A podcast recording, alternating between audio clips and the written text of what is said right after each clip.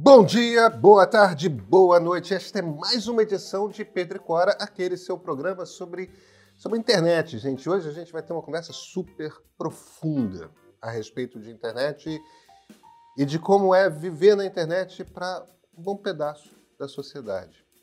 Pedro e Cora, como vocês sabem, toda terça-feira, toda quinta-feira, no canal de YouTube do Canal Meio, ou então, se você quiser, para ouvir em podcast na sua plataforma favorita. Ao meu lado está minha queridíssima amiga Cora Rona. E Cora, como é a vida para você, mas não para mim, né? É, nós hoje vamos conversar com a Mariana Valente, que estuda misoginia na internet e acaba de lançar um livro excelente sobre o assunto.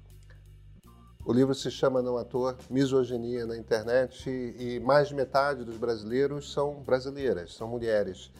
A vida é, a gente vai entrar um pouco mais nisso.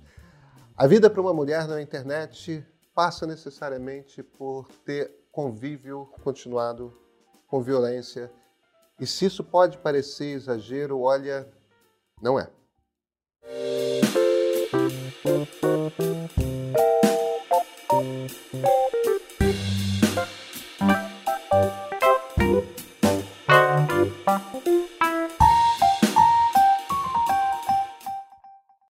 Misoginia na internet não é um pleonasmo? Excelente pergunta. Acho que não dá para a gente reduzir a internet à misoginia, mas esse problema de fato foi ganhando uma dimensão nos últimos anos. Eu cubro nesse livro 10 anos de debate social, legislativo sobre misoginia na internet. Isso foi ganhando uma dimensão é, que faz com que a sua pergunta faça sentido mas é uma das discussões. A internet também foi um espaço para articulação de temas feministas, de demandas de gênero, um espaço muito importante. Tem muitos pesquisadores que olham para uma retomada das ruas do movimento feminista, uma diversificação dos movimentos feministas e veem que a internet teve um papel fundamental, na verdade. Quando a gente olha para 2011, 12, emergência das, da Marcha das Vadias, não sei se vocês se lembram desse Sim. Claro.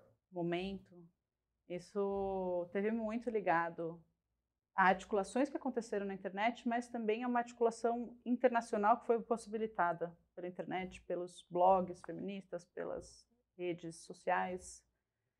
E teve até um momento em que a gente era muito otimista em relação a isso, né?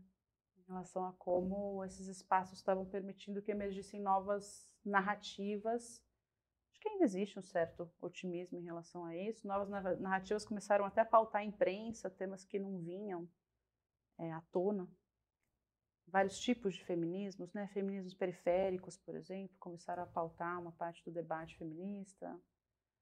Mas com isso teve esse crescimento gigante de ódio violência nas redes que veio culminar em casos muito conhecidos mais recentes, né?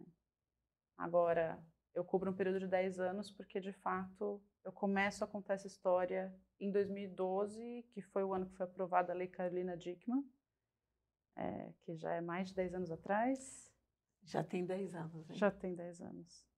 E teve casos importantes de antes, né? Tem um caso que eu relato da festa Giovana, que é uma festa que a FGV de São Paulo organiza. Eu lembro dessa história. Você lembra dessa história? Do banheiro, né? Que tinham câmeras escondidas. É, do Cafofo. O Cafofo, é. E aí, aquelas fotos, foram feitas fotos escondidas, e alunos do centro acadêmico mandaram para e-mails de pessoas em bancos, em empresas, a faculdade inteira, já tem, assim, na pré-história das redes sociais, da internet, do uso massivo de e-mails, histórias de mulheres que tiveram vidas muito destruídas por causa disso que eu estou chamando de misoginia na internet, né? Mas isso virar um debate é uma coisa muito mais recente. Eu localizaria em 2016. Mariana, é, como todo jornalista que escreve sobre política e usa pesadamente a internet. É, eu já fui cancelado nos últimos anos algumas vezes. E, e, e sei o quanto que esse negócio dói. Dói mesmo. É uhum. tipo, comecei a usar Rivotril e tal. É muito pesado emocionalmente. Agora, nunca aconteceu comigo, nem com nenhum amigo meu, colega de profissão, o que já fizeram com a Vera Magalhães, com a Pata, né, com a Patrícia Campos Melo, com nossa colega aqui do meio, Marilis Pereira Jorge, é, que é você falsificar é, é, imagens de, de, cunho pesadamente pornográfico mesmo. É. é, é e, e, não é só com jornalistas. A, a, a Manuela Dávila tem algumas histórias muito horrorosas. O que, que acontece que, por mais pesado que se pegue com homens, é. com as mulheres sempre vai por essa por esse ângulo da degradação sexual, da porque obviamente o tratamento é, é, distinto. É muito diferente, é. O que, que acontece? Tem algum mapa? Tem alguma? Existem teses a respeito Existem. de o que, que acontece? Existem desde pesquisas que comparam a diferença do que acontece com jornalistas homens jornalistas mulheres, é, políticas, candidatas mulheres, candidatos homens, algumas que a gente fez no Internet Lab, inclusive, eu falo bastante delas no livro. E existem pesquisas de, de onde isso vem. Né? A Valesca Zanella, uma professora da UNB que escreve bastante, faz bastante pesquisa há muito tempo sobre xingamentos, o caráter de gênero dos xingamentos. É, isso que você está contando de um jeito anedótico aparece nas pesquisas mesmo é, como constatação. Às vezes a gente não tem uma quantidade maior de ofensas ou xingamentos a candidatas em relação a candidatos, isso depende muito, né? A gente, por exemplo, é, nas eleições de 2022, a gente localizou, não, na verdade de 2020, a gente localizou um volume muito grande no Internet Lab de ofensas. A gente tem um projeto que chama Monitora, né, que monitora o debate político e as mensagens direcionadas a políticos e políticas para entender como está se dando a violência política na internet. E a gente viu que o Guilherme Boulos recebia uma enxurrada de xingamentos. Mas aí quando você vai comparar os xingamentos que o Guilherme Boulos recebe e os que a Manu Dávila recebia, é, o caráter é muito diferente mesmo e traz bem isso que você está falando, né? Não só sexualidade, que está muito central na, questão de normativas de gênero, mas narrativas sobre família, é bem comum, é, e isso, a gente pega de novo o caso da Manuela Dávila, aparece muito, né? É, não é uma boa mãe. Chegaram a, a, agredir a filha dela, é. bebê é. de colo, é, agredir fisicamente. É é muito mais comum é, tanto a narrativa quanto a ameaça chegar nos familiares é, de uma mulher do que de um homem. Né? E aí a gente tem outros marcadores aí, quando a gente pega mulheres negras ou quando a gente pega Erika Hilton, que é uma mulher trans negra, é, o caráter da violência, o quanto ela se torna mais agressiva, é, é, assim, é muito aumentado. Com as mulheres negras a gente viu com muita clareza animalização uma coisa que não aparece tanto com as mulheres brancas, uma comparação com animais o tempo inteiro.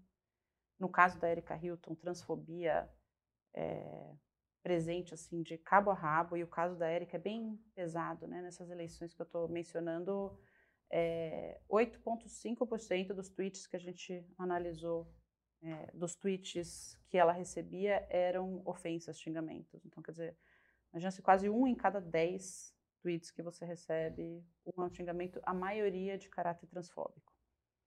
É, mas é isso, a gente nem sempre está falando de quantidade, tem pesquisas que mostram isso também. É, eu analisei no ano passado uma pesquisa que um think tank canadense fez, chama CIGI, ele fez uma pesquisa com a Ipsos, olhando para violência na internet em 18 países. E em quase todos os países, quando você olha a incidência de violência na internet, é parecido entre mulheres e homens, mas o tipo de violência e o impacto que essa violência tem na vida das mulheres e homens é sempre o número é sempre muito diferente e tem muito a ver com esse caráter, né? E esse caráter da violência contra a mulher na internet, da misoginia, está muito ligado às expectativas de gênero mesmo, né? É, e é por isso que eu falo de misoginia no livro, que eu acho que até que é uma coisa importante de, de especificar um pouco, porque esse é um conceito que está sendo construído no Brasil. Eu falei do marco de 2016, que foi o momento do impeachment da Dilma, foi quando se começou a falar muito de misoginia no Brasil. Você vê isso quando você analisa as teses começaram a ser escrevidas, tem um pico ali de teses, trabalhos acadêmicos sobre misoginia, porque parece que teve uma consciência de que, olha, tem um caráter misógino na forma como o debate está se dando. É, isso é muito muito central. Mas o que, que é, né? Misoginia? Por que, que eu estou falando de misoginia e não de machismo? E uma coisa que eu já começo abordando no livro é que o machismo é um, vamos dizer, o um ramo justificatório da misoginia, mas a misoginia é um sistema de fazer valer essas normas de gênero que existem na sociedade. Então, eu uso um conceito que uma autora usa, Kate Money, ela fala que o machismo usa jaleco e a misoginia faz a caça às bruxas. Eu acho que é importante falar isso no contexto da sua pergunta, porque essa violência é uma forma de colocar as coisas, entre um milhão de aspas, no lugar delas, né? É, é uma forma de dizer mulher não esteja no espaço público, mulher não tem opinião, é, e é uma mensagem que não é só para aquela mulher, é para todas as mulheres, né? Não é só para Manuela Dávila, é assim, essa é a consequência que você sofre se você vem aqui ter opinião, estar no espaço público e, e se colocar como uma mulher que é não que está desafiando as normas tradicionais, e inclusive a gente vai imputar a você coisas que você não necessariamente fez, está falando aí de montagens de cunho sexual, por exemplo, é, para deixar bastante claro também que também essas normas aqui não podem ser violadas. Esse aqui é o espaço da mulher na sociedade, né? Então, entender essa violência como uma coisa que vai para muito além daquele caso, mas passa uma mensagem para qualquer mulher que queira se candidatar, ou para qualquer mulher que seja jornalista e esteja se colocando no espaço público, é super importante para entender a dimensão disso, né? Isso é um fenômeno mundial ou acontece sobretudo no Brasil? É um fenômeno mundial, mas a gente tem, as pesquisas mostram uma incidência maior no Brasil, não maior que no resto do mundo, mas alta, maior que a média. É, tem uma pesquisa que a Plan International fez com meninas jovens sobre assédio online, meninas de 15 a, a 25 anos, já faz alguns anos, acho que essa pesquisa, se não me engano, é de 2020 ou 2021. E a média mundial de meninas que falam que passaram por, meninas e mulheres, né, que passaram na cidade por assédio online é 59%, no Brasil é 77%. Nossa! É, bem mais alto. É e essa pesquisa do CIG também mostra uma incidência mais alta no Brasil do que em outros países. Tem, tem uma toxicidade maior, acho, no debate nas redes sociais brasileiras, e tem esse caráter muito tradicional, muito machista mesmo é, da sociedade e que aí a gente mistura né, a história desse livro com os acontecimentos políticos também. A misoginia, as normas de gênero estão muito no centro de muito do que aconteceu politicamente é, nos, nos, últimos anos no Brasil. E às vezes eu acho até que de um jeito que fica muito mais na nota de rodapé do que deveria ficar. Né? É, sabe uma coisa que eu estava pensando? É, eu estava esses dias pensando no debate do 2630, o PL das fake news, como que se deu ali para março, quando ele quase foi votado. E aí eu lembrei de uma das campanhas conservadoras que foram feitas contra o 2630, e era uma campanha que o Deltan, inclusive, estava encampando, falando que se ele passasse... Iam censurar a Bíblia. Iam censurar a Bíblia. Você lembra que parte da Bíblia que ele colocou? Não lembro. Era, era um versículo, não lembro também exatamente qual, vou ter que recuperar, mas que falava sobre submissão da mulher. E aí a mensagem dele era: a gente nem vai poder trazer mensagens da Bíblia de submissão da mulher para as redes sociais. Enfim, era um absurdo, óbvio que mensagens da Bíblia vão poder estar nas redes sociais, mas aí a gente olha que exemplo que ele está trazendo. Né? E, e as normativas de gênero, a desigualdade de gênero foi muito central. A ideologia de gênero, essa ideia de ideologia de gênero organizou muito o campo conservador por muito tempo. As a, campanha do Bolsonaro é, de 2018 esteve muito ligada nessas né, discussões de ideologia de gênero. Então, essa pauta está organizando bastante o campo político nos últimos anos no Brasil. Isso para falar da sua pergunta, né? no Brasil é pior? no Brasil está acontecendo tudo isso, né? Não é que não esteja acontecendo em outros lugares do mundo, mas é, é muito central na organização do campo político ultimamente. Tem um tema sobre o qual a gente trata pouco aqui no Brasil, bem menos do que talvez a gente devesse tratar, que é a questão das daquilo que os americanos chamam de guerras culturais. Uhum. Nos Estados Unidos, na Europa, no Canadá, é, essa discussão é muito mais intensa, né? É, é, é, é como se os dois eixos políticos de direita e esquerda tivessem sido divididos em, em essencialmente é, pautas a respeito do comportamento. Legalização ou não de drogas, ou descriminalização, a, a, a questão do aborto, a questão do casamento homoafetivo, o, o espaço da comunidade LGBTQIA+, os espaços é, uhum. das mulheres na sociedade, tudo mais. De certa forma, dos anos 60 para cá, as, as democracias, como é do feitio e da natureza de democracias, é, começaram a ampliar o, os espaços. Uhum. A, a, história de democracia é sempre uma questão de rompendo barreiras e cumprindo a cada passo um pouquinho mais a promessa feita de que seremos todos iguais em nossos direitos.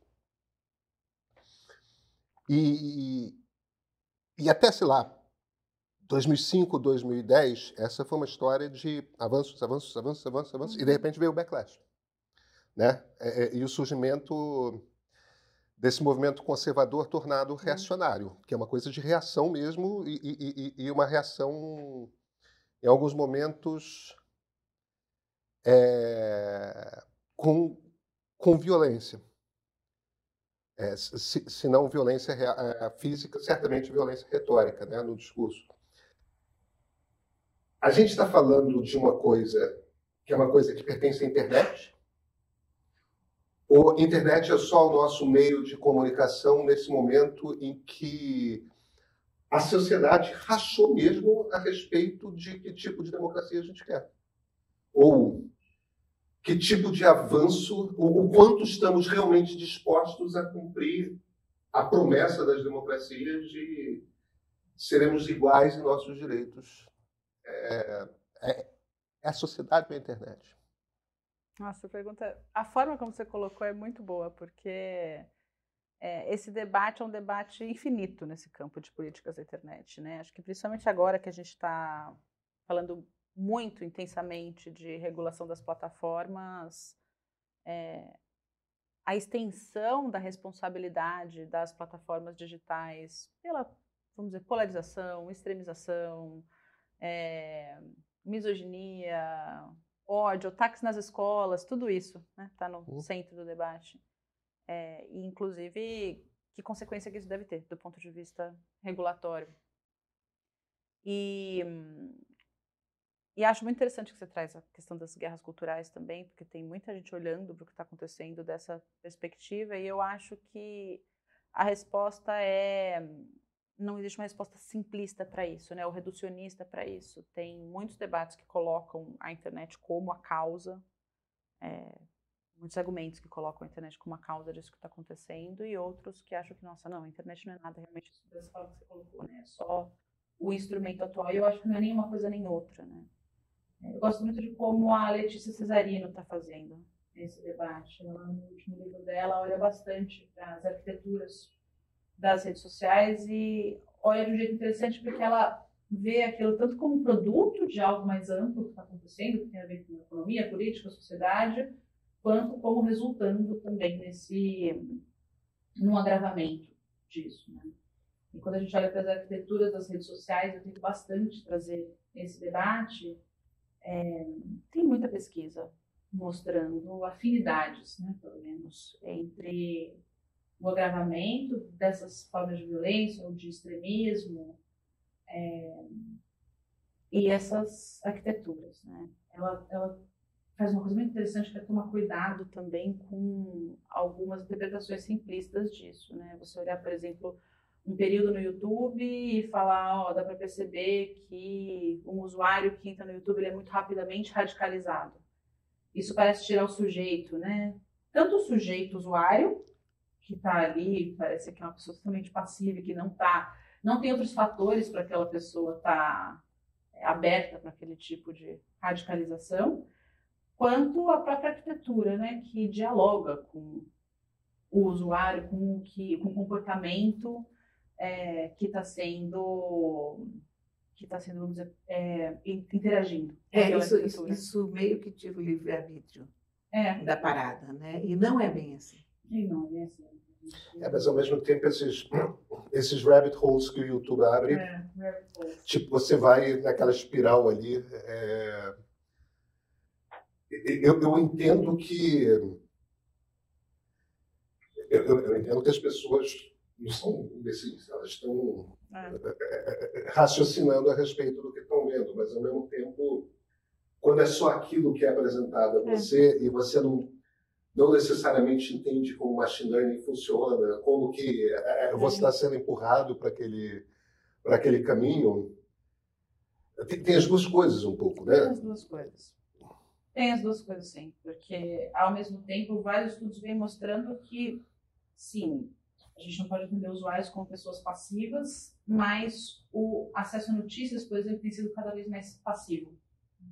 Como que a maioria das pessoas hoje no Brasil acessam notícias? Abrindo as redes sociais e lendo as notícias que chegam nelas. É, muito menos indo buscar o jornal que elas gostam, a sessão do jornal que elas gostam, a revista que elas gostam, isso está ficando quase jurássico, né? Poucas pessoas fazem isso, as pesquisas vêm mostrando isso, então tem algo, né, de uma passividade que vai aumentando mesmo.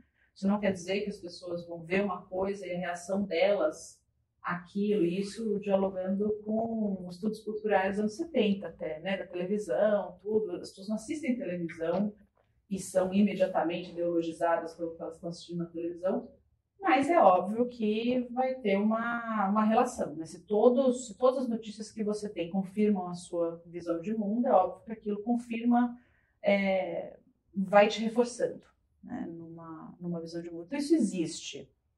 Eu acho que isso existe e tem que ser tratado, tem que ser debatido, a gente tem que discutir o papel dessas novas mídias em tudo que está acontecendo, é, mas é pobre a gente não olhar, por exemplo, para a relação disso com o aumento da desigualdade que está acontecendo nos últimos anos.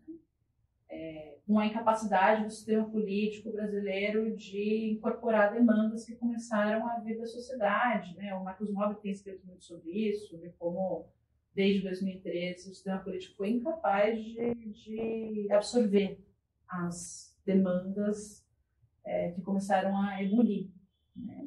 das ruas. Então, quer dizer, isso tudo também está presente. A gente colocar toda a responsabilidade na tecnologia também é uma forma de se eximir de outras questões que são de outras ordens. Mas eu também acho que a gente tem que fazer um debate sério sobre as tecnologias, porque elas certamente estão. É isso, tem uma afinidade.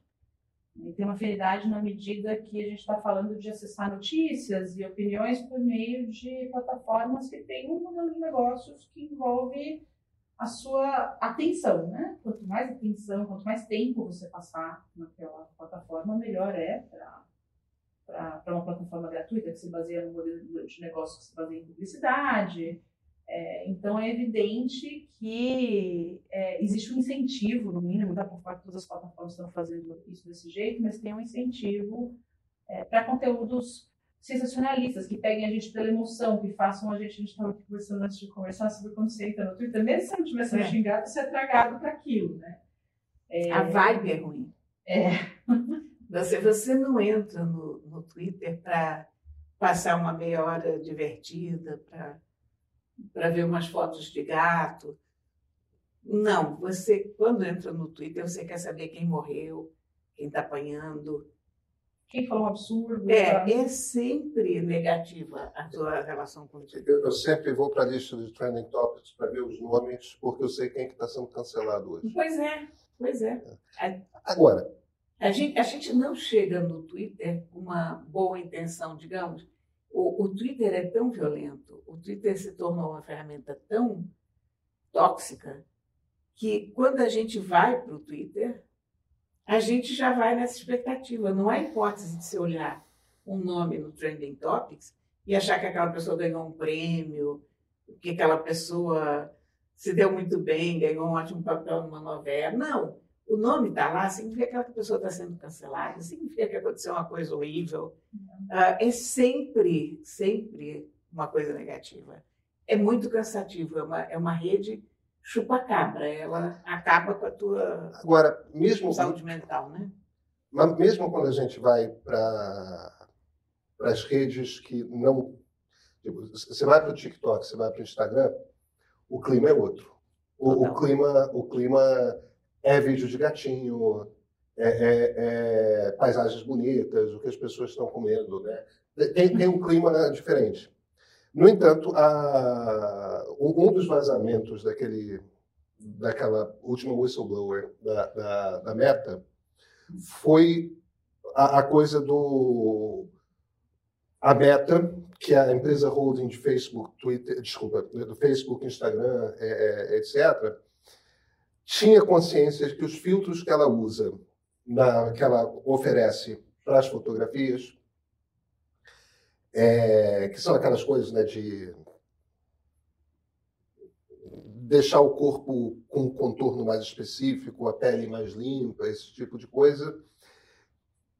A Meta tinha plena consciência de que, ao usar esse tipo de filtro, causava, principalmente em meninas adolescentes, é, um, um, um, tinha um impacto na autoestima delas imenso. Por quê? Porque mesmo que você entenda racionalmente o que, que aquele filtro faz, a imagem que você tem de si é a imagem que você vê no espelho. A imagem que você tem das outras é a imagem que você vê no Instagram. Então estão todas lindas de biquíni, enquanto que ela não se vê pelo filtro, ela usa o filtro para enganar as outras pessoas a respeito de como ela é, mas o que ela, ela é de verdade é aquilo que ela vê no espelho. Ela não tem a percepção e, e de fato, é, é, aos 14, 15, 16 anos, imagina roupa para todo mundo, né? É. é. então, a Meta tinha consciência desse problema, tinha consciência de que isso levava a um aumento de índice de automutilação, em alguns casos até suicídio. E nada fez, porque afinal de contas aumenta engajamento e tudo mais. As ferramentas não são necessariamente dirigidas a mulheres, são dirigidas a todo mundo que está usando a, a plataforma.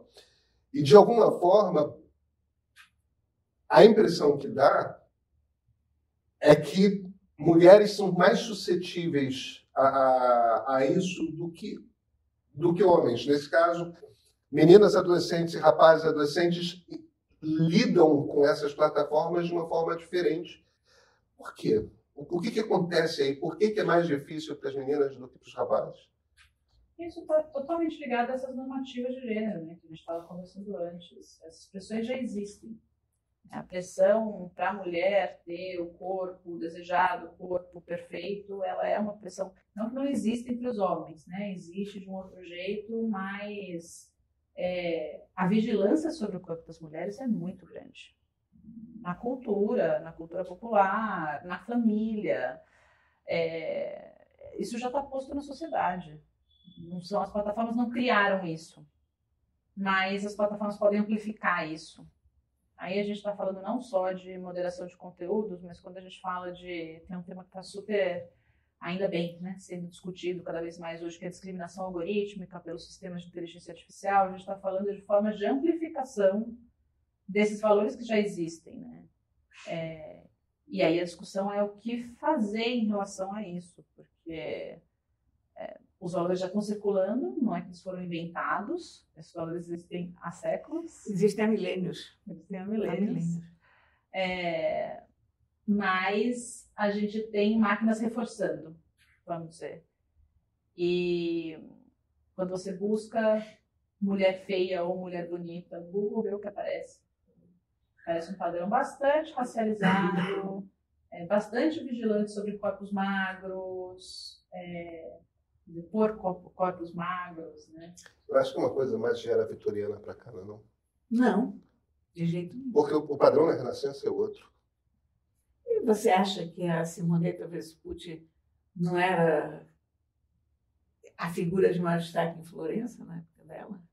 Simonetta Vespucci é a, a mulher do Américo Vespucci que serviu de modelo para o nascimento de Vênus. Pra... Eu não sabia disso, Você não sabia? Eu não sabia ah, disso. Então, era a mulher mais bonita de Florença e pronto. E hoje, mais de 500 anos depois, a gente sabe o nome dela. Ela morreu com 19 anos, tá bom? Quer dizer, ela Uau. não deixou uma obra dela que você possa dizer, não, nos lembramos, nós nos lembramos de Simoneta Vespucci, porque era uma mulher linda. Vocês me conhecem. São várias formas de vigilância, né? Né? Em vários momentos diferentes. Acho que não é a mesma. Né? Quando Mas, você no- olha para a arte clássica grega e romana, você não vê muita variação naqueles corpos, não. É, no, no fim das contas, eu acho que o que vocês estão falando é o, o- o padrão do que é considerado bonito pode até mudar, É. mas o padrão sempre tem um foco maior na mulher do que no homem. Sim, com certeza. Nas subalternidades, né, em geral. Tem uma, uma outra coisa que tem aparecido muito mais no debate e acho que ganhado muito mais espaço é, público, inclusive por causa das mobilizações bastante né, nas redes sociais, que são as diferenças também como, em como que as normativas operam sobre mulheres brancas e negras nos Estados Unidos, no Brasil. Uma coisa que eu tive que lidar muito no livro foi com as noções de público e privado, porque quando a gente está falando de internet, as coisas se borram de um jeito muito maluco, né? É interessante. E, e aí tem uma consequência, uma consequência muito específica no direito. A gente foi olhar para como o judiciário, nessa pesquisa né, que, que eu coloco aqui, tem uma parte sobre como o judiciário lida com casos do que a gente estava chamando de discurso de ódio contra a mulher, veio a chamar de misoginia depois, posso até explicar um pouco por quê. É, em vários casos, mesmo quando eles estão no público, eles são julgados pelo judiciário como violência doméstica, por se eles envolverem em um relacionamento, um ex-relacionamento, alguma coisa desse tipo. Né? E aí a gente faz essa discussão de, nossa, mas público e privado começa a ficar muito bagunçado. Né? Quando você tem uma forma de violência que classicamente seria uma forma de violência doméstica, mas ela está no público, então a mensagem não é só para aquela mulher, é para todas as mulheres, né? nesse sistema de vigilância. É, e isso leva a gente para um debate que no campo do direito das mulheres é muito caro, que é a questão de público e privado e de trazer o campo da violência doméstica para o público, para o espaço público, para a gente entender isso como um problema público, né? E, e tem muito a ver com o que a gente estava falando dessas normativas, desses sistemas de vigilância, né? E a gente tem um, um discurso muito corrente no campo de direitos das mulheres de que é, as mulheres foram confinadas ao espaço privado. E isso tem muito a ver né, com a era vitoriana e tudo, a ideia de que as mulheres. É, mas não só, né? Mire sendo exemplo das mulheres de Atenas, mas enfim, é. É, de que as mulheres têm que ficar no espaço doméstico, espaço público é dos homens. E aí vem as escritoras negras lembrar que as mulheres negras escravizadas sempre trabalharam. Né? E depois da escravidão no Brasil, inclusive, não tiveram a opção de não trabalhar. Então, é, vão bagunçar um pouquinho também o entendimento dessas normativas de gênero, porque essa expectativa, ela é a expectativa dominante sobre as mulheres, porque, inclusive, é construída sobre mulheres brancas, né? É, mas ela nem nunca foi verdadeira para as mulheres negras no Brasil, né? Então, essa demanda por trabalhar, por exemplo, é, não é que não seja justa, evidentemente que é justa, mas a gente precisa também fazer essas diferenciações. Tem complexidades, né? Tem uma história muito, muito divertida. É, volta de 1789, 90, aportou aqui no Brasil, aqui no Rio de Janeiro, a First Fleet, que é a, a frota que vinha do, do, de Londres, caminho da Austrália, que é que vai colonizar a Austrália. E o vice-rei do Brasil era o Luiz Vasconcelos, que é o cara que mandou prender Tiradentes. E, e era um cara muito sofisticado, um cara literato, é, é, que tinha uma expectativa de tornar o Rio de Janeiro, que era a capital mais cosmopolita. E o problema é que aqui no Brasil, muito diferente de Lisboa na época, todas as casas, as janelas eram de gelosias, aquelas gelosias árabes mesmo, uhum. que é aquela trama de madeira que só são os buraquinhos. E o motivo para isso é para que da rua você não pudesse ver as mulheres dentro. E o Luiz Vasconcelos queria dar para os ingleses, no Paço Imperial, que na época era o Paço do Vice-Rei, um grande baile. e começou a negociar com os homens da cidade para que eles trouxessem suas mulheres e suas filhas para dançar. Não teve jeito. As mulheres negras andavam pela cidade trabalhando, levando água para cima e para baixo, que não tinha encanamento, coisa. Mulher branca não saía de casa. Uhum. É, isso era todo o Brasil colônia. A maneira como Luiz Vasconcelos resolveu foi mandando os soldados botar roupa de mulher para dançar com os ingleses. É, é, mas isso era, é, é, era assim, o, no, no, período da colônia, isso é 15 anos antes de Dom João VI uhum. chegar no Brasil, não é? Tipo, é. mulher não. só com a chegada da corte que começou a se normalizar a ideia de que as mulheres pudessem andar na rua. Você estava falando, ou, ou, pelo menos pareceu é, falar de. Qual o termo em português para revenge porn? Como é que é. se. É, muita gente chama de pornografia de vingança, pornografia de revanche. Eu detesto esse termo, acho que ele é todo cheio de problemas e normativas erradas.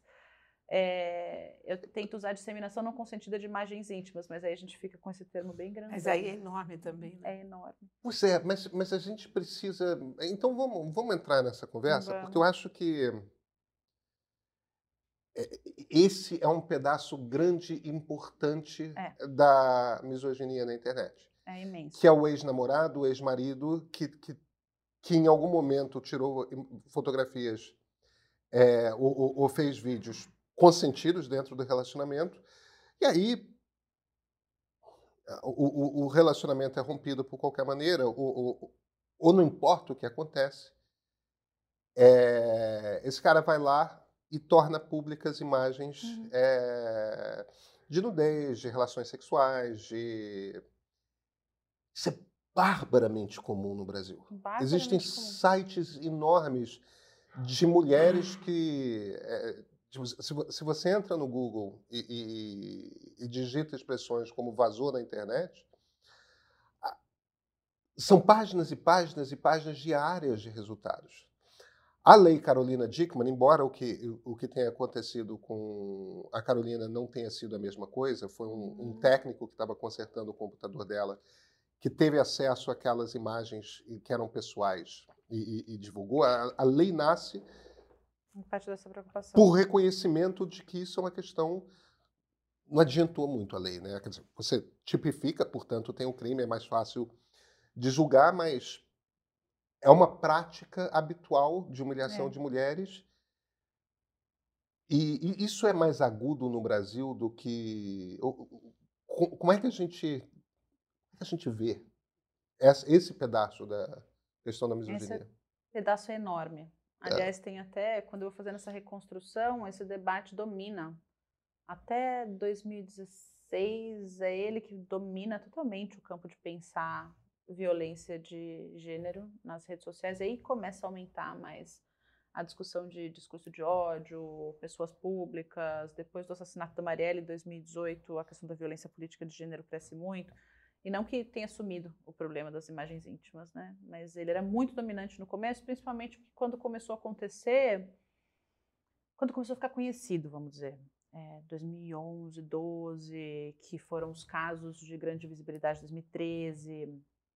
É, parecia que não tinha o que fazer, né? Tinha essa ideia de a internet é uma terra sem lei, isso era repetido o tempo inteiro, isso era capa de revista, é, e parecia que era uma coisa completamente sem controle. Quando a gente olha para o caso da Carolina Dickman, por exemplo, a primeira suspeita dela foi de que um técnico tinha pegado as imagens. Ah, Depois, pelas investigações, ficou claro que tinham invadido o e-mail dela. Eram ah. algumas pessoas que tinham é, conseguido invadir, começaram a ameaçar ela, pedir dinheiro para entrega, para não disseminar as imagens. Ela não deu dinheiro, ela falou: Eu não vou me curvar isso. E aí, de fato, colocaram as imagens na internet. Isso foi em 2012, né? É, e tem até uma coisa que eu acho interessante, você mencionou a lei que foi aprovada, ela foi aprovada em razão do caso da Carolina Dickman, mas ela não é um reconhecimento disso como um problema de gênero, sabe? É, não? Não. Primeiro que ela fala de invasão de dispositivo informático, que nem foi o que aconteceu com a Carolina Dickman, então nem para o caso é adequado. Mas aí você olha ali para as causas de aumento de pena, tem aumento de pena se o crime foi cometido contra o presidente do STF, contra o presidente da República. Aí tem um outro artigo na lei que é sobre é, crimes bancários, envolvendo sistemas bancários. O que aconteceu ali é que já tinha uma lei tramitando no Congresso naquele momento, tinha toda uma expectativa com aprovação de alguns crimes novos, preocupações novas que existiam em relação à internet. É, e aí, quando aconteceu o caso Carolina Dickman, foi o gatilho para ser aprovado. Mas eu fui assistir as matérias da época também, porque eu, eu, precisava escrever sobre esse caso, né? E é muito curioso que fica um debate todo em torno de esses hackers fazem a reconstituição ali dos hackers num lugar escuro, invadindo o e-mail da Carolina Dickman. A preocupação era outra, parecia é, esse é um, a internet é um lugar totalmente sem regras e os hackers vão acabar com a nossa vida. A gente precisa dar um jeito de criminalizar isso de algum jeito. Mas a lei Carolina Dickman não olha especificamente para as imagens íntimas. E aí teve uma coisa muito interessante que aconteceu nesse momento também, que foi que o advogado da Carolina Dickman era o Kakai, que é esse advogado super conhecido, né? E ele queria processar o Google na época, porque você procurava as imagens no Google e aparecia, né? Você procurava as imagens, não, você procurava Carolina Dickman, apareciam todas as imagens. E o Google deu uma declaração pública na época falando que era tecnicamente impossível remover as imagens do sistema de busca porque elas estavam nos é sites verdade, né? originais. Né? Hoje a gente assim olha para isso e fala, evidentemente não é verdade, né? É, tanto que o Google hoje remove esse tipo de. E já dava para saber é. Na época, né? É, acho que já dava para saber é. na época. É, mas falavam que era tecnicamente impossível. E tinha uma questão de princípio ali também, que o Google também tentava colocar. Né, que aí é outro debate que a gente é. pode ter, né? Mas... Que é assim, eu posso excluir alguma coisa que aparece nos resultados de busca? E quando o Google respondeu isso, que era, mas o argumento principal foi que era tecnicamente impossível mesmo, é, e vinha embutido isso, né? De olha, não é com a gente, a gente está só devolvendo o que a internet está mostrando. Se você quer derrubar as imagens, tem que ir nos sites onde elas estão e tentar derrubar. O que criava um monte de problemas novos, que esses sites não estão hospedados no Brasil, né? É, quem tem cacife para começar a tentar remover sites em Seychelles, né? Remover imagens de sites em, em Seychelles, é assim, é um negócio muito difícil, né? Mas naquele momento se aceitou essa justificativa. Teve uma coisa meio, é, tem esse problema aí das plataformas digitais, mas acho que a gente precisa olhar para os usuários que estão fazendo isso. E isso mudou muito. Né? É, ao longo dos anos, primeiro que as plataformas começaram a assumir que era função delas remover esse tipo de conteúdo. Não que elas façam de forma igual ou todas façam bem isso, mas o Google, uns anos depois, criou um formulário para alguém poder preencher é, e falar minhas imagens estão disseminadas e ele simplesmente hoje, em tese, não mostra né, essas imagens. Estou falando em tese porque eu fiz vários testes para escrever o livro para ver se alguns casos históricos a gente ainda encontrava e algumas coisas você ainda encontra, sabe? Pode não encontrar ali na página inicial, procurando pela pessoa e tudo, mas você encontra. É, mas eles fizeram formulário, assumiram que tinham como função a Microsoft também, com o Bing, o sistema de moderação de conteúdo das plataformas. Mas de lá para cá a gente também evoluiu muito nesse debate, né? Quer dizer, foi mais ou menos aceitável naquele momento aquela declaração. É, o Kakai desistiu de, de, processar o Google, ele dá uma declaração para o jornal no momento falando, ah, eles mostraram disposição para conversar e tudo. E acho que hoje a gente é, no debate, não toleraria uma posição do tipo, não, eu não vou remover as imagens porque isso não tem nada a ver comigo, não fui eu que postei, não está no meu servidor, ou qualquer coisa do tipo, né? Ou mesmo nas redes sociais, não fui eu que postei, etc. E aí foi no Marco Civil que entrou pela primeira vez uma ah, alguma coisa na legislação sobre as imagens íntimas, né? A gente sabe que o Marco Civil tem aquela regra sobre responsabilização das plataformas. Sim fala que a responsabilização se dá, por regra, a partir de uma ordem judicial. E aí, quando o Marco Civil estava na reta final de discussão, isso era 2013, quantas coisas estavam né, acontecendo em 2013 ao mesmo tempo. Teve dois suicídios que foram super reportados na mídia. Foi um de uma menina de 17 anos no Piauí, outra de uma menina de 16 anos no Rio Grande do Sul, é, por causa de imagens íntimas que tinham sido disseminadas. Eu lembro de uma em Goiânia, eu não sei. É... Aí foi o caso da Fran. É, da Fran. Isso. Você lembra desse caso? Eu lembro. É, esse caso, muita gente lembra que foi muito chocante mesmo, porque envolveu um meme, né?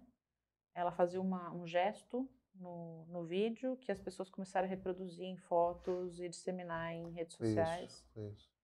E, e foi uma coisa extremamente humilhante para ela é, e que levantou também muita reação da internet. E quando você campanha, tem 17 anos, aquilo parece que vai definir sua vida, vida, né? É. E é bem definidor. Né? É, por alguns anos, pelo menos, isso costuma ser os casos piores. Pega, por exemplo, o caso da Rose Leonel, que inclusive a lei depois de 2018 que criminaliza é, criminaliza alguns atos relacionados a imagens íntimas, tal, sem consentimento, tem o nome dela, né? A Lei Rose Leonel. Ela foi uma jornalista do Sul, é, de Maringá, que teve fotos disseminadas por, por um na época era namorado, depois ex-namorado. E ela nunca mais conseguiu recuperar o patamar profissional que ela tinha tido na vida. Ela era apresentadora de TV. E ela, depois disso, perdeu o emprego. O filho mudou de país por causa do tipo de agressão que ele começou a receber na escola. Ela fundou uma ONG, depois ela fala muito sobre isso. Está é, tá sendo gravada uma série sobre a história dela, inclusive, porque é muito impactante. É isso, ela nunca mais conseguiu se reerguer para o mesmo lugar, porque aí depende muito de contexto também, né? Do que a pessoa faz, onde ela mora, etc. Como que aquelas normas impactam. É, eu, eu tenho a impressão.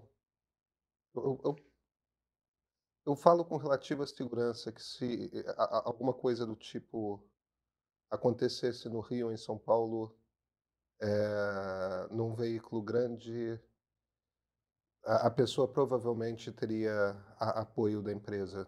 Eu não creio que teria hum.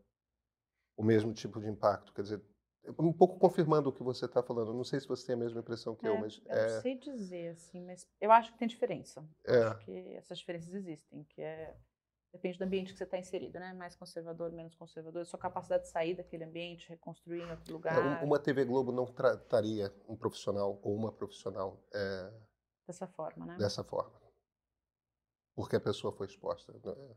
Trataria como vítima, é. não como. Pode ser. Pode ser que a sociedade tratasse, né? Pode ser que ela perca ofertas de emprego, pode ser outras coisas. Claro. Mas... Claro. É sempre muito problemático, porque quando você tem uma coisa dessas associada a você, aquilo te precede. Você é contratada num novo emprego, as pessoas imediatamente dizem, ah, é aquela. É verdade. Do caso. Você não consegue se libertar disso. Talvez mudando de país, sei lá, mas. É. O problema, o problema da internet, porque antigamente, quando você tinha questões, não vou dizer que nunca houvessem situações dessas, não havia talvez uma exposição de fotos, mas enfim, havia exposição de casos, humilhações públicas, mas elas ficavam confinadas ali, aquela cidade, aquele meio. A letra escarlate. É a letra escarlate, exatamente.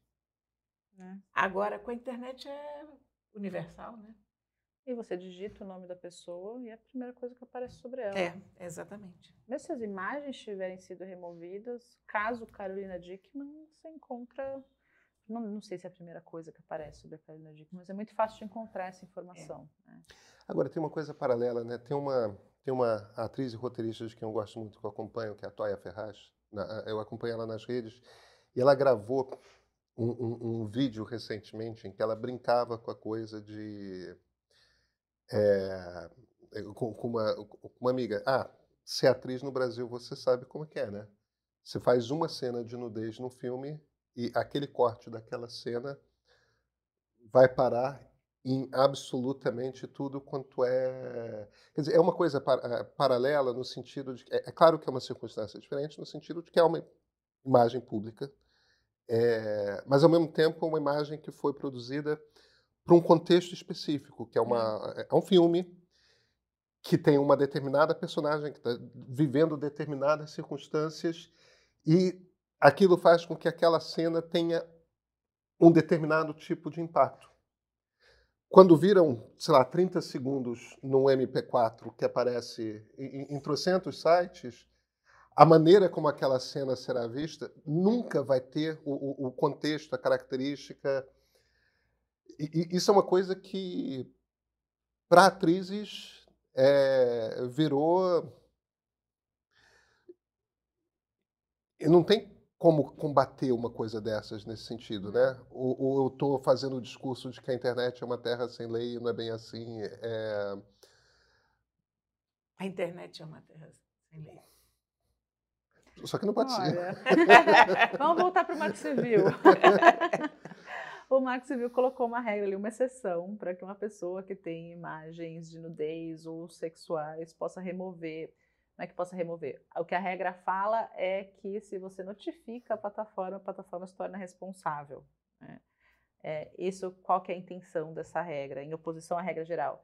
É falar, as plataformas têm que lidar com mais agilidade, porque senão elas vão ter que pagar uma indenização junto, né? É, e eu acho que foi a primeira regra de responsabilidade de plataformas que lida com esse problema das imagens íntimas, da, da nudez no mundo. É, não tenho conhecimento, fiz bastante pesquisa sobre isso para ver se outros países tinham se adiantado e não. O Brasil se adiantou de, de colocar ali mesmo. E isso teve um impacto grande é, em como as plataformas começaram a responder. Eu estava fazendo sobre, pesquisa sobre isso na época, falava com as advogadas que trabalhavam com mulheres que estavam passando por casos e falavam: olha, teve uma sensível mudança de postura né, das empresas. Então, tem coisas que dá para fazer. O caso que está contando de nudez tirada de contexto, né? Pois é, porque não é uma imagem vazada. Você vê o filme na Netflix, você vê o é. filme é, é, na Globoplay, você vê o filme na HBO Max, você compra o DVD do filme, o Blu-ray do filme. É que quando é. você está vendo o filme, é muito claro que é a personagem. Quando você, exatamente. Quando você corta aquele trecho, não é mais a personagem, é, é, a atriz. Não só é a personagem, como tem todo um contexto emocional do que daquele momento da história. Tem, tem uma, tem uma carga imensa ali é, que te leva como espectador, que quando você joga para os 30 segundos é, é, num, num, num site pornô, a coisa é completamente diferente. É, né? É. Eu, assim, colocando um chapéu aqui não de pesquisadora de advogado agora, eu defenderia que dá para derrubar com o Marco Civil isso também, que também é uma imagem de nudez não consentida. É. Ela foi consentida Não foi feita para isso, é. é. Entendi. Agora, é argumentativo, né? Você vai ter alguém que vai defender que, olha, mas foi consentida, a coisa está disponível, está disponível em vários lugares, etc. Mas eu acho que tem um argumento ótimo para aquilo é um contexto, esse aqui é outro contexto, não foi autorizado para isso sabe? É, e que aí dá até para se basear nas discussões de direito de imagem e tudo. É, Olha, eu queria, na verdade, te perguntar sobre o livro. Porque nós estamos vendo um lindo livro. lindo mesmo. Aqui. A Fósforo fez um trabalho. É verdade, é lindo como objeto. A Fósforo é uma editora super caprichosa. Eles dão um tratamento gráfico é. exemplar aos livros, são super cuidadosos. E nós temos aqui o lançamento do livro da Mariana, mas acabou de sair, realmente acabou. Acabou tão acabado de sair que ainda não tive tempo de ler. É uma vergonha. Mas ainda não, não é uma vergonha. Ainda não Saiu, consegui, ele acabou de foi sair. Foi lançado ontem no Rio de Janeiro. então, Mariana, eu queria que você nos desse uma palhinha do que, que é o livro. Quem é esse livro? Vamos lá. É... Esse é um livro que resume resume 10 anos de pesquisa e também resume 10 anos de história desse, dessa discussão no Brasil. É, a história dele, né, ele não nasceu como um livro sobre misoginia na internet. Ele nasceu com uma ideia de um livro que finalizasse um projeto sobre discurso de ódio especificamente, que eu estava fazendo no Internet Lab na época.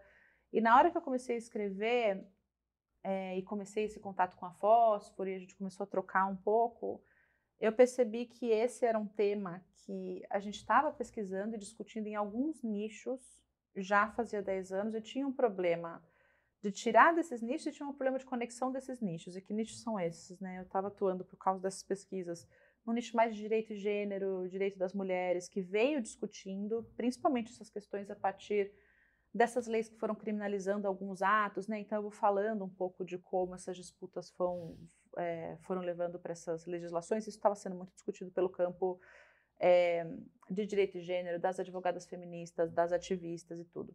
E de outro lado, nesse campo que eu estou inserida por causa do Internet Lab, que a gente chama de políticas de internet ou direitos digitais, regulação de plataformas, essa questão de gênero, desigualdade de gênero, violência de gênero, ela vem aparecendo, e eu vou contando essa história também, mas ela fica aparecendo sempre de um jeito marginal, sabe? É, tem sempre assim, nos grandes eventos tem uma mesa sobre isso, tem uma mesa ou outra sobre isso, de vez em quando uma publicação, é, mas me parece que esse tema não ganha a centralidade que ele precisava ganhar. E aí é, eu achei que mais que um livro que finalizasse um projeto e fosse um livro de resultados de pesquisa, é, eu queria escrever um livro que falasse com um público maior e contasse mais é, de como foi sendo construído esse conceito de misoginia e como que isso se relaciona com a tecnologia nos últimos anos é, e de como esses debates foram se dando nesses múltiplos espaços, né? Com a ideia de é, trazer à tona mesmo é um debate que está acontecendo muito, mas parece estar tá acontecendo de forma muito descentralizada. Vocês falaram um pouco aqui de jornalistas. No campo dos jornalistas, começou nos últimos anos uma discussão maior sobre violência contra jornalistas mulheres, né? Você falou da Vera Magalhães, por exemplo, se discutiu bastante isso nas eleições, mas eu sinto que isso não está entrando num contexto sistematizado, sabe? E que sistematizar os múltiplos campos em que a, a misoginia começou a acontecer e ser reconhecida, é, e onde ainda a gente tem um imenso campo para avançar, era super importante nesse momento, porque eu acho que é um momento de reconhecimento maior desse problema. Aí eu comecei falando lá de 2012 de como, no caso da Carolina Dickman, nem aparece gênero, a gente já tem 2022 eleições, é a primeira vez que a gente teve eleições com a lei de violência política contra a mulher valendo. Né? Eu discuto aqui que ela não foi exatamente super efetiva para as eleições, a gente fez uma análise sobre isso lá no Internet Lab nas eleições passadas, mas o ponto é, é um avanço gigante no debate já, e eu acho que esse é um momento muito importante para esse debate avançar de uma forma estruturada. É, o reconhecimento central de que isso é uma, uma forma de, de violência, uma forma de ódio é, que estrutura muito a experiência das mulheres brasileiras na internet nos últimos anos. E muito mesmo, sim. E a resposta que eu tenho tido falando desse livro nos lugares é, é muito interessante porque é, eu acho que principalmente as mulheres se relacionam muito, assim, ou de ter passado por alguma coisa, ou conhecer alguma coisa, ou ter alguma preocupação por causa de alguém que conhece, ou uma situação que viram. É, eu acho, tenho achado difícil ter um diálogo com uma mulher que não reconheça muito isso como é, totalmente estruturante da sua experiência online. Né? E, e, é sobre isso. É, essa, essa é uma essa é uma resposta super interessante, porque o que me ocorre de repente é. Se eu estou entendendo bem o que você está falando, quando você para para conversar sobre mulheres, quaisquer mulheres que sejam, sobre o livro, o que você está falando me parece ser um pouco, tem algum tipo de efeito catártico. É. De um imediato reconhecimento, quer dizer, você está falando, em essência, o que você está falando é que a experiência da mulher, não importa que mulher, dentro da internet, é uma experiência que passa por aprender a lidar com violência constante. Com certeza, sim. Com certeza. Não importa que mulher, claro, né, tem as diferenças que a gente coloca, que, que existem, então é, de uma parte do livro para frente, eu começo a falar das mulheres comunicadoras, né? jornalistas, eleitor, é, candidatas, ativistas têm uma experiência específica ali que é essa misoginia que é de colocar de volta ao lugar esperado. Né? Mas isso é uma mensagem para todas as mulheres, acho que é isso que eu estava falando. Né? Teve muitas outras pesquisas que a gente fez com mulheres que não tinham esse perfil e que falam de não, eu não, nunca passei por experiência de violência é, porque eu também não fico me expressando e discutindo política. Então. Ou, ou seja, a intenção da violência é justamente. É justamente essa. Fica quieto. É, né? Olha, eu já vi comentário agressivo em receita. É. Mulher ensinando a fazer não sei o quê, comentário misógino mesmo. É. Embaixo. Bizarro. E eu estou tentando atentar para as consequências disso. Porque e isso começou a ser mais reconhecido no Brasil recentemente, né? Lá no começo ainda tem muito, mas é, a maior parte das histórias que a gente contava era de mulheres que levavam casos de violência para a delegacia e o delegado falava: "Fecha o computador, sai da internet". É isso assim, como se, como se desse para separar totalmente a existência online e offline, como se desse para falar para alguém jovem, né, não esteja na internet alguma coisa do tipo. Não respire. Não respire. é, o ar está muito poluído, comum. pare de respirar.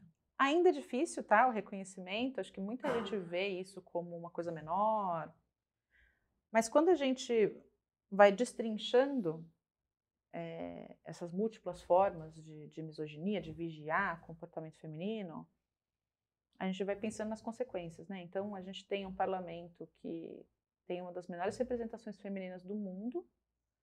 Apesar da legislação. Apesar da legislação, é 16% no Senado, 17,7% na Câmara. Isso está abaixo da média não só mundial, mas regional. O Brasil está indo muito mal em representação feminina. E quando você olha para mulheres negras, é menor ainda, né? É muito pouco, nas câmaras, vereadores também. E começou a ser reconhecido como a violência durante as campanhas e durante os mandatos é uma barreira invisível para essas mulheres. Num país violento como o Brasil, e aí a gente volta de novo para essas muitas perguntas, né, Cora? Do que, que tem de específico no Brasil? A gente é um é. país muito violento. Muito mesmo, a gente está falando de pessoas assassinadas. Né? Isso, o assassinato da Marielle é um recado para muita gente. Né? Olha aqui, a nossa concepção de país tranquilo é sempre muito enganadora. Né? A Índia, por exemplo, é sempre vista como um país pacífico. Budismo, flores, vacas sagradas. Gandhi pregava não violência. Então, vamos parar aqui. Se é preciso pregar não violência, é porque está vendo violência para burro. Se o maior nome do país vira o maior nome do país porque propõe a não violência, é que a violência é, é o cotidiano. É, o Brasil sempre né? foi muito violento. E o Brasil, a gente tem sempre essa ideia de que o Brasil é bonzinho, simpático. A gente é muito bonzinho e simpático na rua, de fato é. Você entra num ônibus e em cinco minutos você conhece todo mas, mundo. Mas a gente só acha isso porque o Sérgio Buarque decidiu usar cordial num não. sentido que ninguém usa para a palavra mas não cordial. É verdade. Né? Eu, eu não acho nem que, ser, que tenha a ver com isso, não. Eu acho que a gente é de fato caloroso. Quando você volta para o Brasil, é sempre gostoso Mas... o contato que você tem com as pessoas, a facilidade de se comunicar, a simpatia das pessoas. Porém, é um país horrorosamente violento mas, também. Mas a intenção, o, o, uso cordial que ele dá na última edição do Raízes do Brasil, não na primeira, mas no uso, né, é, é, é que é o cordial no sentido de para nós é. vem do coração. É. Mas a, a, emoção pode ser tanto a emoção do calor como a emoção da fúria. É só que as emoções são sempre muito intensas na maneira como nós nos relacionamos. Sim. E isso dá em feminicídio índices altíssimos de feminicídio, porque o cara hum. perdeu o controle da mulher. Olha né? um país que é. escamoteia a violência também, é né? Que consegue fazer colar a tese da democracia racial é, isso é muito impressionante. Né? Muito impressionante. Um país que mata, que a polícia mata pessoas negras, que tem guerras acontecendo nas favelas. E se fala disso até hoje, né? De uma. Não, Brasil é um país que não tem racismo, não é um racismo É, racismo tem em outros lugares, né? Então a gente também tem esse dom de escamotear. É porque houveram racismos piores eventualmente. Aí você se acha no lucro porque você teve um racismo é, menos pior. Eu não sei se teve racismo é. piores, não. É, se você compara o número de pessoas escravizadas que, não, que a gente teve no Brasil com os Estados Unidos, Muito que foi um país né? que escravizou barbaramente, a gente teve dez vezes mais escravos que os americanos. Sim, mas quando você tem um regime como o apartheid, como a lei de Crow, é, tá. é mais agressivo. Eu acho que isso é usado para essa tese, né? Uhum. Para essa tese que Para dizer tem... que paraíso que nós somos, é. porque Apenas isso nós não tivemos. Porque aí outras formas muito violentas de é. racismo, mas que não estão institucionalizadas Exatamente. na lei, ficam é, escamoteados. E os feminicídios. E, é, e é isso, a gente também tem essa contradição né, do Brasil. Olha que país livre sexualmente, olha como as pessoas têm, é, as mulheres têm expressão, né? sexual e isso escondendo um machismo gigantesco, uma diferenciação gigantesca entre homens e mulheres, muita violência de gênero. É, é no, mesmo, no mesmo caminho, né? Olha, é, você sabe, uma vez me aconteceu. A gente é xingado tanto na internet que a gente nem lembra mais.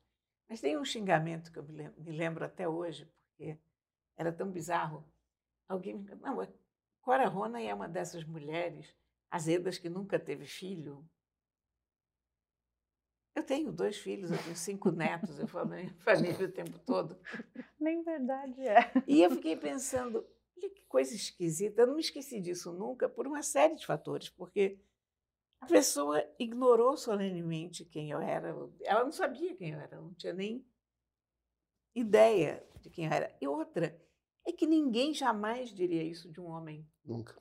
Quer dizer, esse é o tipo, é o tipo da afirmação, olha, o fulano é um desses caras amargos que nunca teve filho. Porque a felicidade da mulher está em, em ser em casa e ter filho, né? A partir do momento que você é, é, é, é isso. Pois é. é isso que pois a pessoa está é. dizendo. Eu achei, eu, eu achei tão expressivo isso. Não foi nem a coisa mais ofensiva. E me disseram, aliás, né? Na verdade, não é nada, mas, mas eu guardei isso porque eu achei tão significativo, tão emblemático da mentalidade, que ficou na minha cabeça. Digo, olha, que coisa, é isso. É. Você, uma das vantagens de a gente fazer um livro, eu te prometo que é, é, é a minha última pergunta. Uhum. É, uma das vantagens de você fazer um livro é que você, mesmo que seja uma matéria sobre a qual você estuda há muito tempo, e é, para organizar o livro, você é obrigada a, a, mergulhar naquilo com algum tipo de método e você ganha uma compreensão a respeito de o, o, o, os avanços e os retrocessos é, durante um período marcado. Você ganha uma percepção de como a coisa muda ao longo do tempo. A sua impressão é de que melhorou ou piorou? Nossa, que pergunta. Eu eu acho que eu teria que responder por fatias. Eu diria que complexificou. Hum. É, eu não tenho dúvidas de que o debate se tornou mais possível, tá?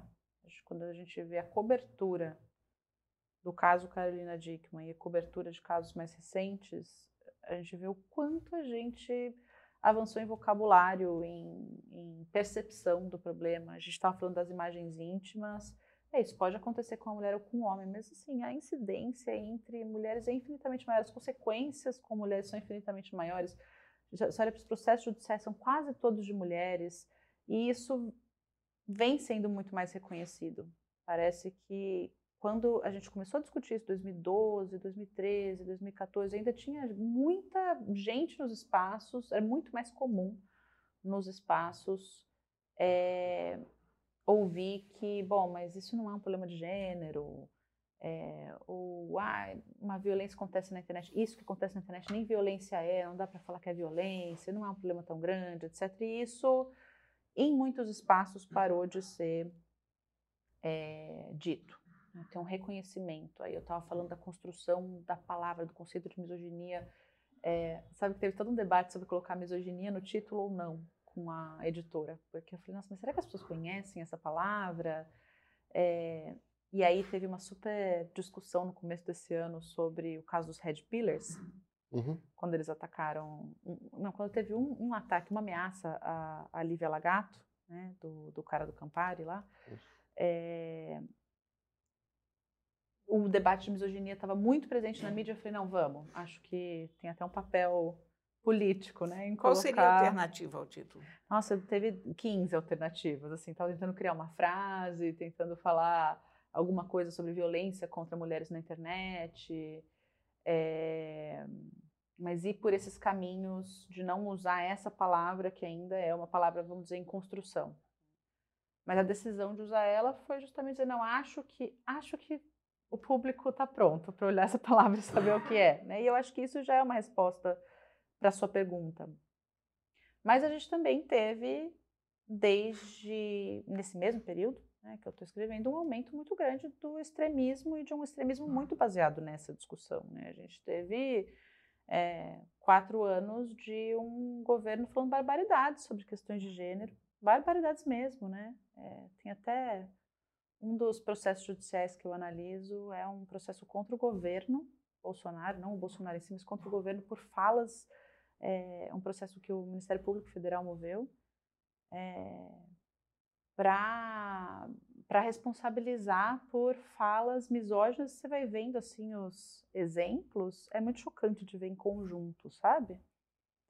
É, e ataques que autoridades também começaram a fazer contra algumas personalidades e que levaram a avalanches né, de violência, quer dizer, uma autorização da violência. Então, você mencionou o caso da Patrícia Campos Melo, é, a maior parte da violência veio que ela sofreu veio depois de tweets do presidente da família dele. Né? Yeah. Então, você tem assim, a autoridade máxima política do país autorizando a misoginia na internet. Então aí quando você me pergunta, a gente avançou, eu olho para isso foi também. O próprio, falo, foi o próprio presidente Jair Bolsonaro, no caso da Patrícia, que, é. que trouxe a metáfora sexual para. Deu o furo, né? Que ele é, falou. Isso, isso. É, no caso da Vera Magalhães também, era uma coisa que nem a gente no Monitora pegou esse caso, conseguiu é, identificar uma onda de violência contra a Vera Magalhães depois daquele Roda Viva em que ele fala que você é uma vergonha, e fala várias coisas para ela, né? E aí essa frase você um debate, um debate presidencial. Foi um debate? Foi um debate. Foi um debate presidencial, isso mesmo. E aí ela essa frase começou a ser repetida, né, pros por, por apoiadores, não só para Vera Magalhães, mas para muitas mulheres, mulheres candidatas. Então, você vê essa autorização da misoginia ao mesmo tempo e assim, isso tudo não acabou. Né? Não, não, é que acabou esse governo e isso acabou. Isso está presente ainda, é, algumas vezes de forma latente, outras mais explícitas. E a gente teve a Manuela Dávila desistindo de concorrer, a gente teve a Áurea Carolina desistindo de concorrer, a gente está vendo inúmeros casos de violência misógina, transfóbica, racista contra mulheres eleitas na Câmara, né, do, dos deputados principalmente, nas CPIs, vocês devem estar acompanhando, né, esses casos de... É, então, assim, falar que melhorou, eu acho que não dá, quando você olha para essa camada. Eu acho que a gente tem mais reconhecimento público, mas, por outro lado, talvez dê, inclusive, para falar que piorou, que a violência aumentou.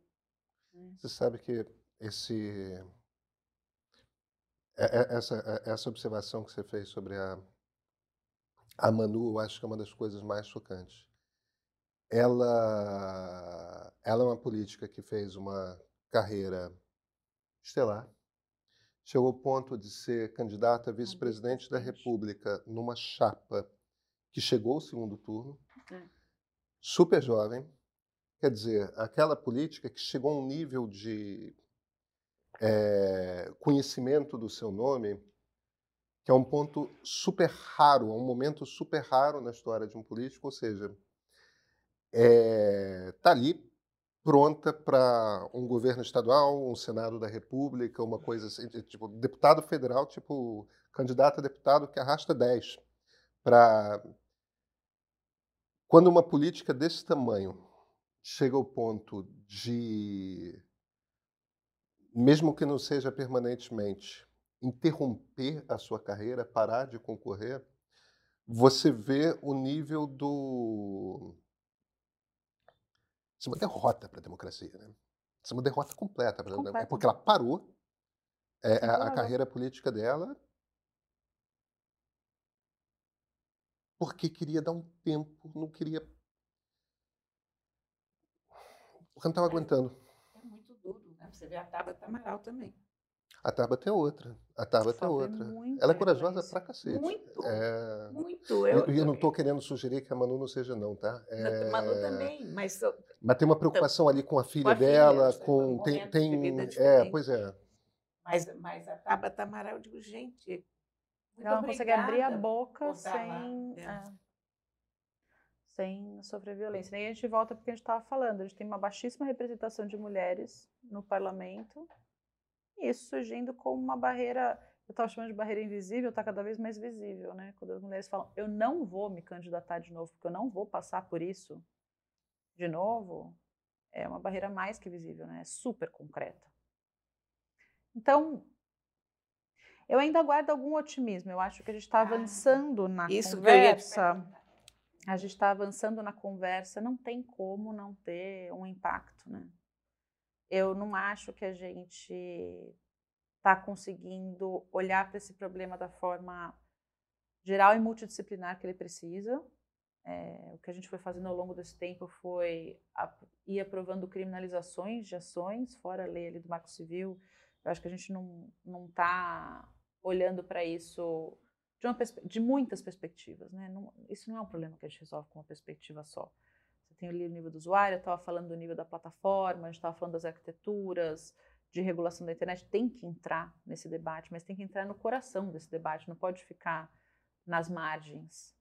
Né? A gente tem que ter um debate de políticas públicas que incorpore isso e que incorpore isso para a educação, mas também para acolhimento das mulheres vítimas desse tipo de violência, é, para encontrar outras soluções por exemplo, de apoio é, na relação com as plataformas, na relação com o agressor, mediações que sejam necessárias para quem está passando por aquilo. É, tem alguns outros países adotando algumas medidas né, nesse sentido, criando agências que cuidam disso, por exemplo.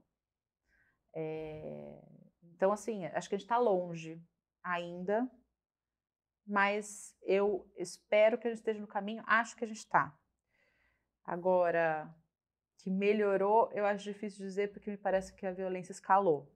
Então, é, acho que eu guardo esse otimismo porque a gente precisa.